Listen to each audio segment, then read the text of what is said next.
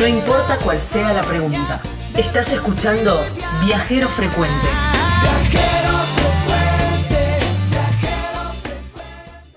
Bueno, y nos vamos para la provincia de Buenos Aires a hacer un recorrido que yo amo, amo esta temática de viajes, porque si hay algo que me encanta es eh, la historia de antiguos hoteles.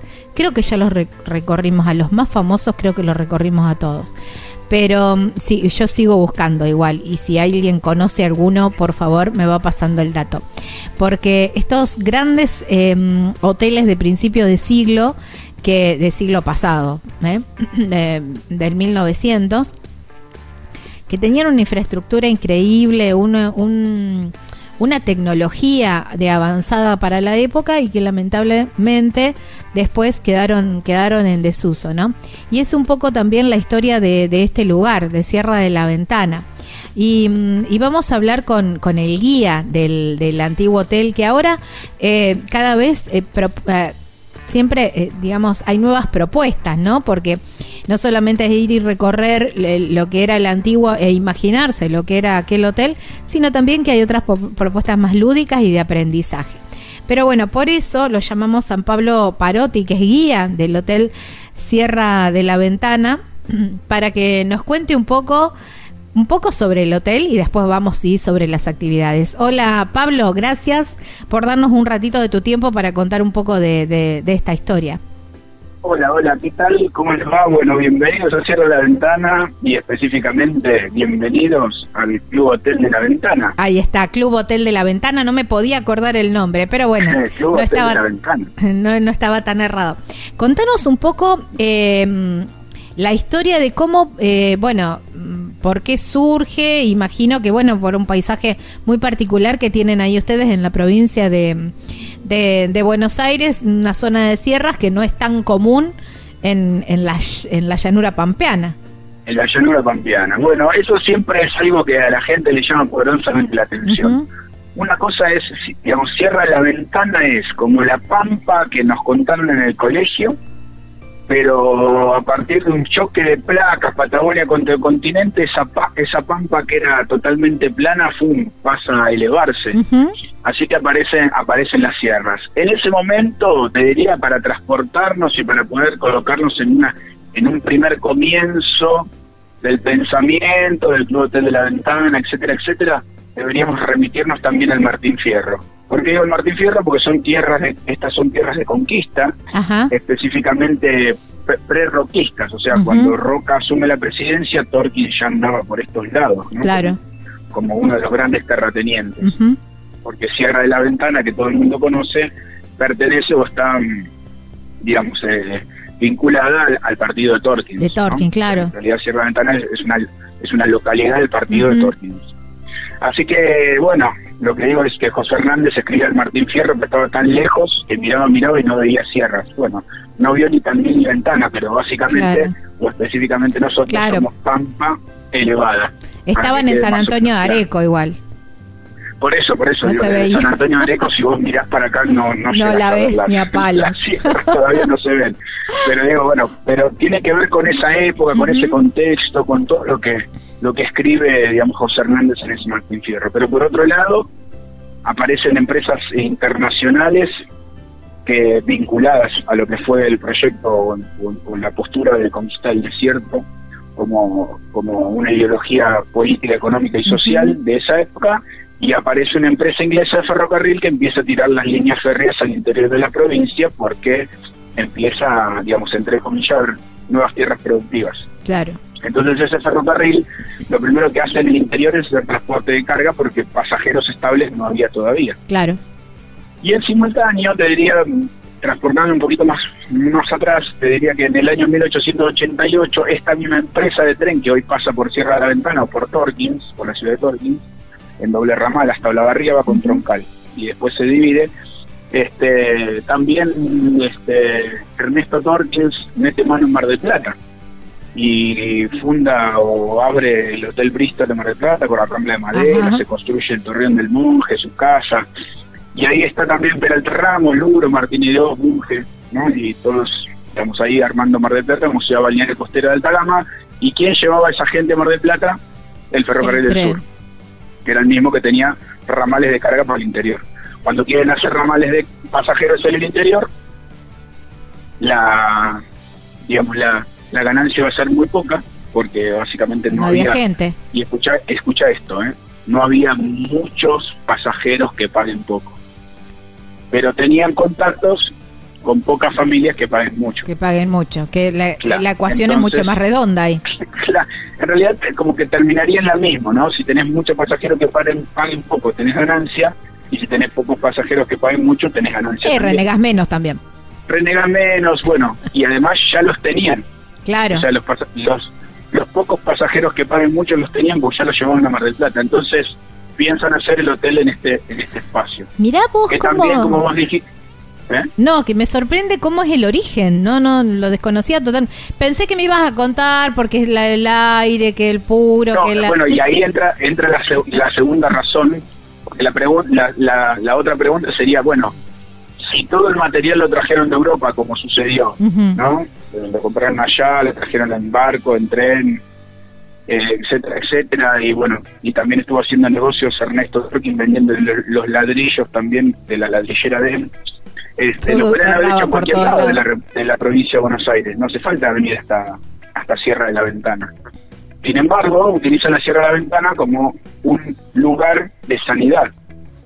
El clima, ¿no? el, aire puro, el aire serrano. Hay que tener en cuenta que toda esa gente tenía problemas problemas cardiorrespiratorios, catarro, ¿no? neumonía, los crónicos y además tenían problemas gástricos también por, su comida, por su vida, por, las bebidas, etcétera, etcétera. Entonces siempre se movían por salud, siempre iban a lugares que se les proponía alguna cuestión saludable, ¿no? Y en este caso, por ahí mucho más conocido ese Pecuén, justamente, ¿no?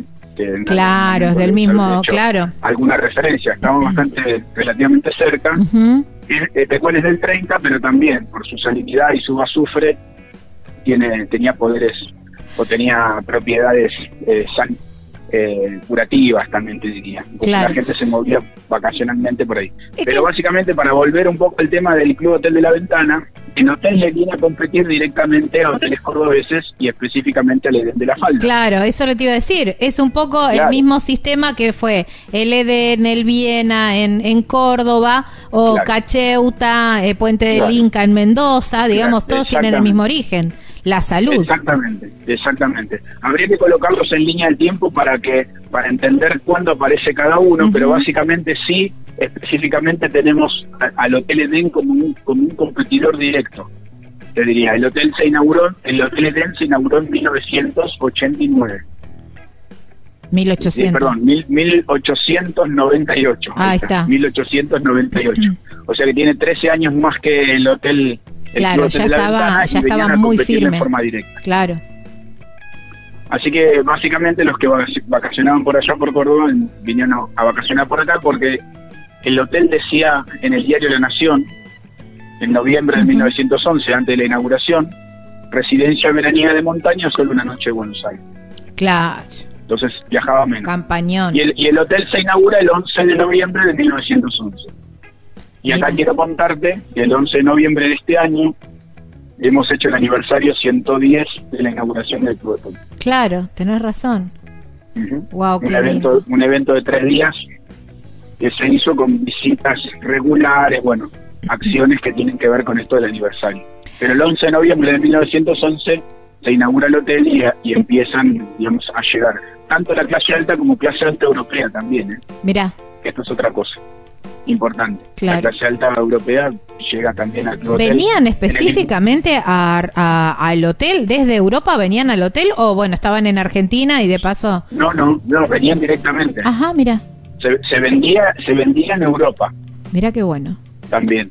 Y entonces yo te diría, mira, una familia que compra vacaciones en Villa Ventana, es una cosa loca así, pensar que en el año 1911, claro, 12, 13 alguien en, Europa compraba vacaciones en Villa Ventana, ya solo, solo con el barco tardaba 27 días para llegar al puerto de Buenos Aires.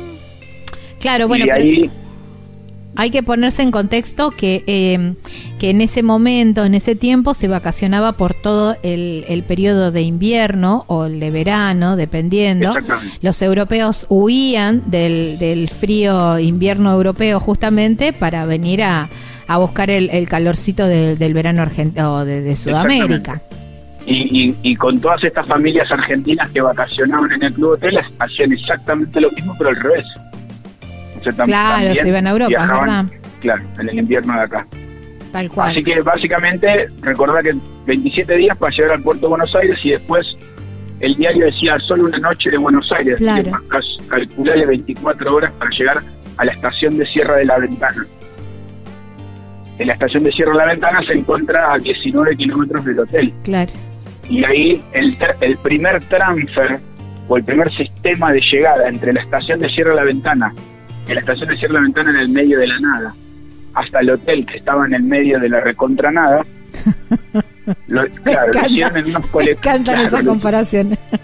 Sí, de Guatemala a Guatepeor, que en realidad no sería así porque en realidad... No, porque tenían toda la tecnología, ¿no? Sí.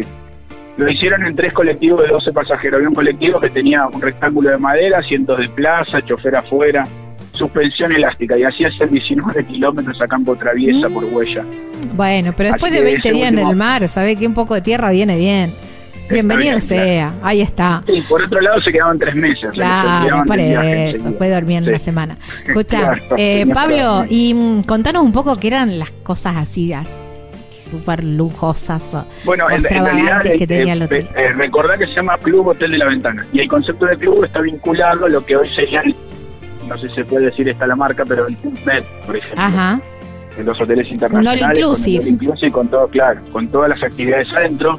Así que tenían cancha de golf, cancha de tenis, cancha de fútbol, cricket y croquet, cancha de polo, hacían saltos hípicos, salían a cabalgar, tenían la casa del zorro, ah, de tenían todo. carretas, carruajes, caballos, burros y autos a disposición de huéspedes. O sea que como esta gente no venía, tenía auto en su casa, luego tenía el tren porque no podía venir porque no había rutas, Claro, el hotel le brindaba autos y tenía ganas de dar una vuelta. claro. Qué divino. ¿no? Escucha, estoy pileta de natación, sala de cine, billar, eh, bueno, y tenía nightclub, che. Nightclub, club privado de hombres nocturnos. Claro, eso, eso te iba a preguntar. Mira, justo me diste el pie exacto, Ah.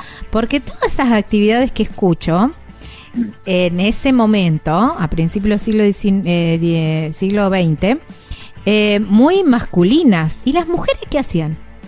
No, y, eh, yo te diría, mira, eh, ¿sabes dó- dónde se reproducían las fotos de estos veranos? En la revista Caras y Caretas de ese momento. Ajá, De hecho, tenemos tenemos un- varias fotos de actividades del verano. Bueno, eh, en contrapartida a lo que se, a lo que se cree, hay mucha mujer moviéndose. mira, qué bueno. Entonces, bueno, digamos, ¿dónde se nucleaban principalmente? En, en el- en la cancha de tenis. El tenis nace en clubes europeos antes de 1900 por un deporte femenino. Mira, bien Eh, ahí, eh, las eh, chicas. Clubes de golf. ¿eh? Los clubes de golf eran masculinos, la mujer jugaba al tenis, por ejemplo. Claro. Ah, bien. Pero después la mujer podía jugar al golf ya en 1911, digamos, había un, un pequeño avance con respecto a eso. Ajá, Así que bueno, la- la- los paseos a caballo, los saltos hípicos, claro. había una pileta retirada del hotel con servicio de carruaje a la pileta. Ay, qué to- ¿Te llevaron en carruaje a la pileta alguna vez? Qué ¿A divino. Ay, no, No. no, vos sabés que yo No. nací Bueno, fuera de época y también Fuera, fuera de claro. presupuesto, ¿no? Fuera de, de Claro. casta. Porque de- amo, amo todo, amo esos hoteles como el Villavicencio también que hicimos Claro. hace poco nota Sí. en, en Mendoza. Eh, amo todo eso y me imagino esos cam- caminando por esos Bueno, por otro, por otro lado, el hotel se autoabastecía, ¿no? Todo lo que te imagines, ¿no? Lechería, carnicería, eh, molino harinero, hacían cerveza, eh, sembraban, cosechaban, bueno, roñaban las vacas, todo. Porque Claro, todo lo porque imaginé lo hacía, lo hacía el hotel. Está bien Ahí lo que vos situaste, que estaban en el medio de la nada, de la recontranada. Claro, sí. Eh, Llegaban a la nada, tenían- cierran la ventana y se iban Claro. a, la, a la menos nada, que era que en realidad era, era la menos nada con mucho, porque en realidad Claro. llegaban al club hotel. ¿Y qué digamos, población, claro? ¿Qué población cercana tenían ahí con ponele? Que, ¿Cuál era el pueblo más cercano? Y el pueblo más cercano, digamos, cierra la ventana, no lo voy a nombrar, porque en realidad era. No era existía, la- en la estación de trenes. solo la estación. Mm, O sea que en realidad el, el pueblo más cercano fundado e- era Torquín, claro. que de hecho, sea- de hecho, de hecho sea paso, Ernesto Torquín tenía su castillo más importante acá en el distrito, Claro, y me imagino. que se inauguró en 1907. O sea, la familia. Torquín entra al castillo por primera vez en el 7 y Ernesto se pone en el 8. Claro. O sea que no estuvo en la fiesta inaugural, no lo, No, no, lo no pudieron estuvo. invitar. No estuvo. Ernesto. Eh, Pablo, bueno, y mm, de todo eso, eh, ¿cuándo empezó la decadencia de, de Bueno, ese...? recordá que aparece la Primera Guerra Mundial en Claro. el 14 y en el 15, o sea que ya trastabilla económicamente, y termina de cerrarse en el año 17 por una ley de Irigoyen, que prohíbe los juegos de azar, porque una de las Oh. cosas más importantes y su, su actividad más rentable era el casino. claro.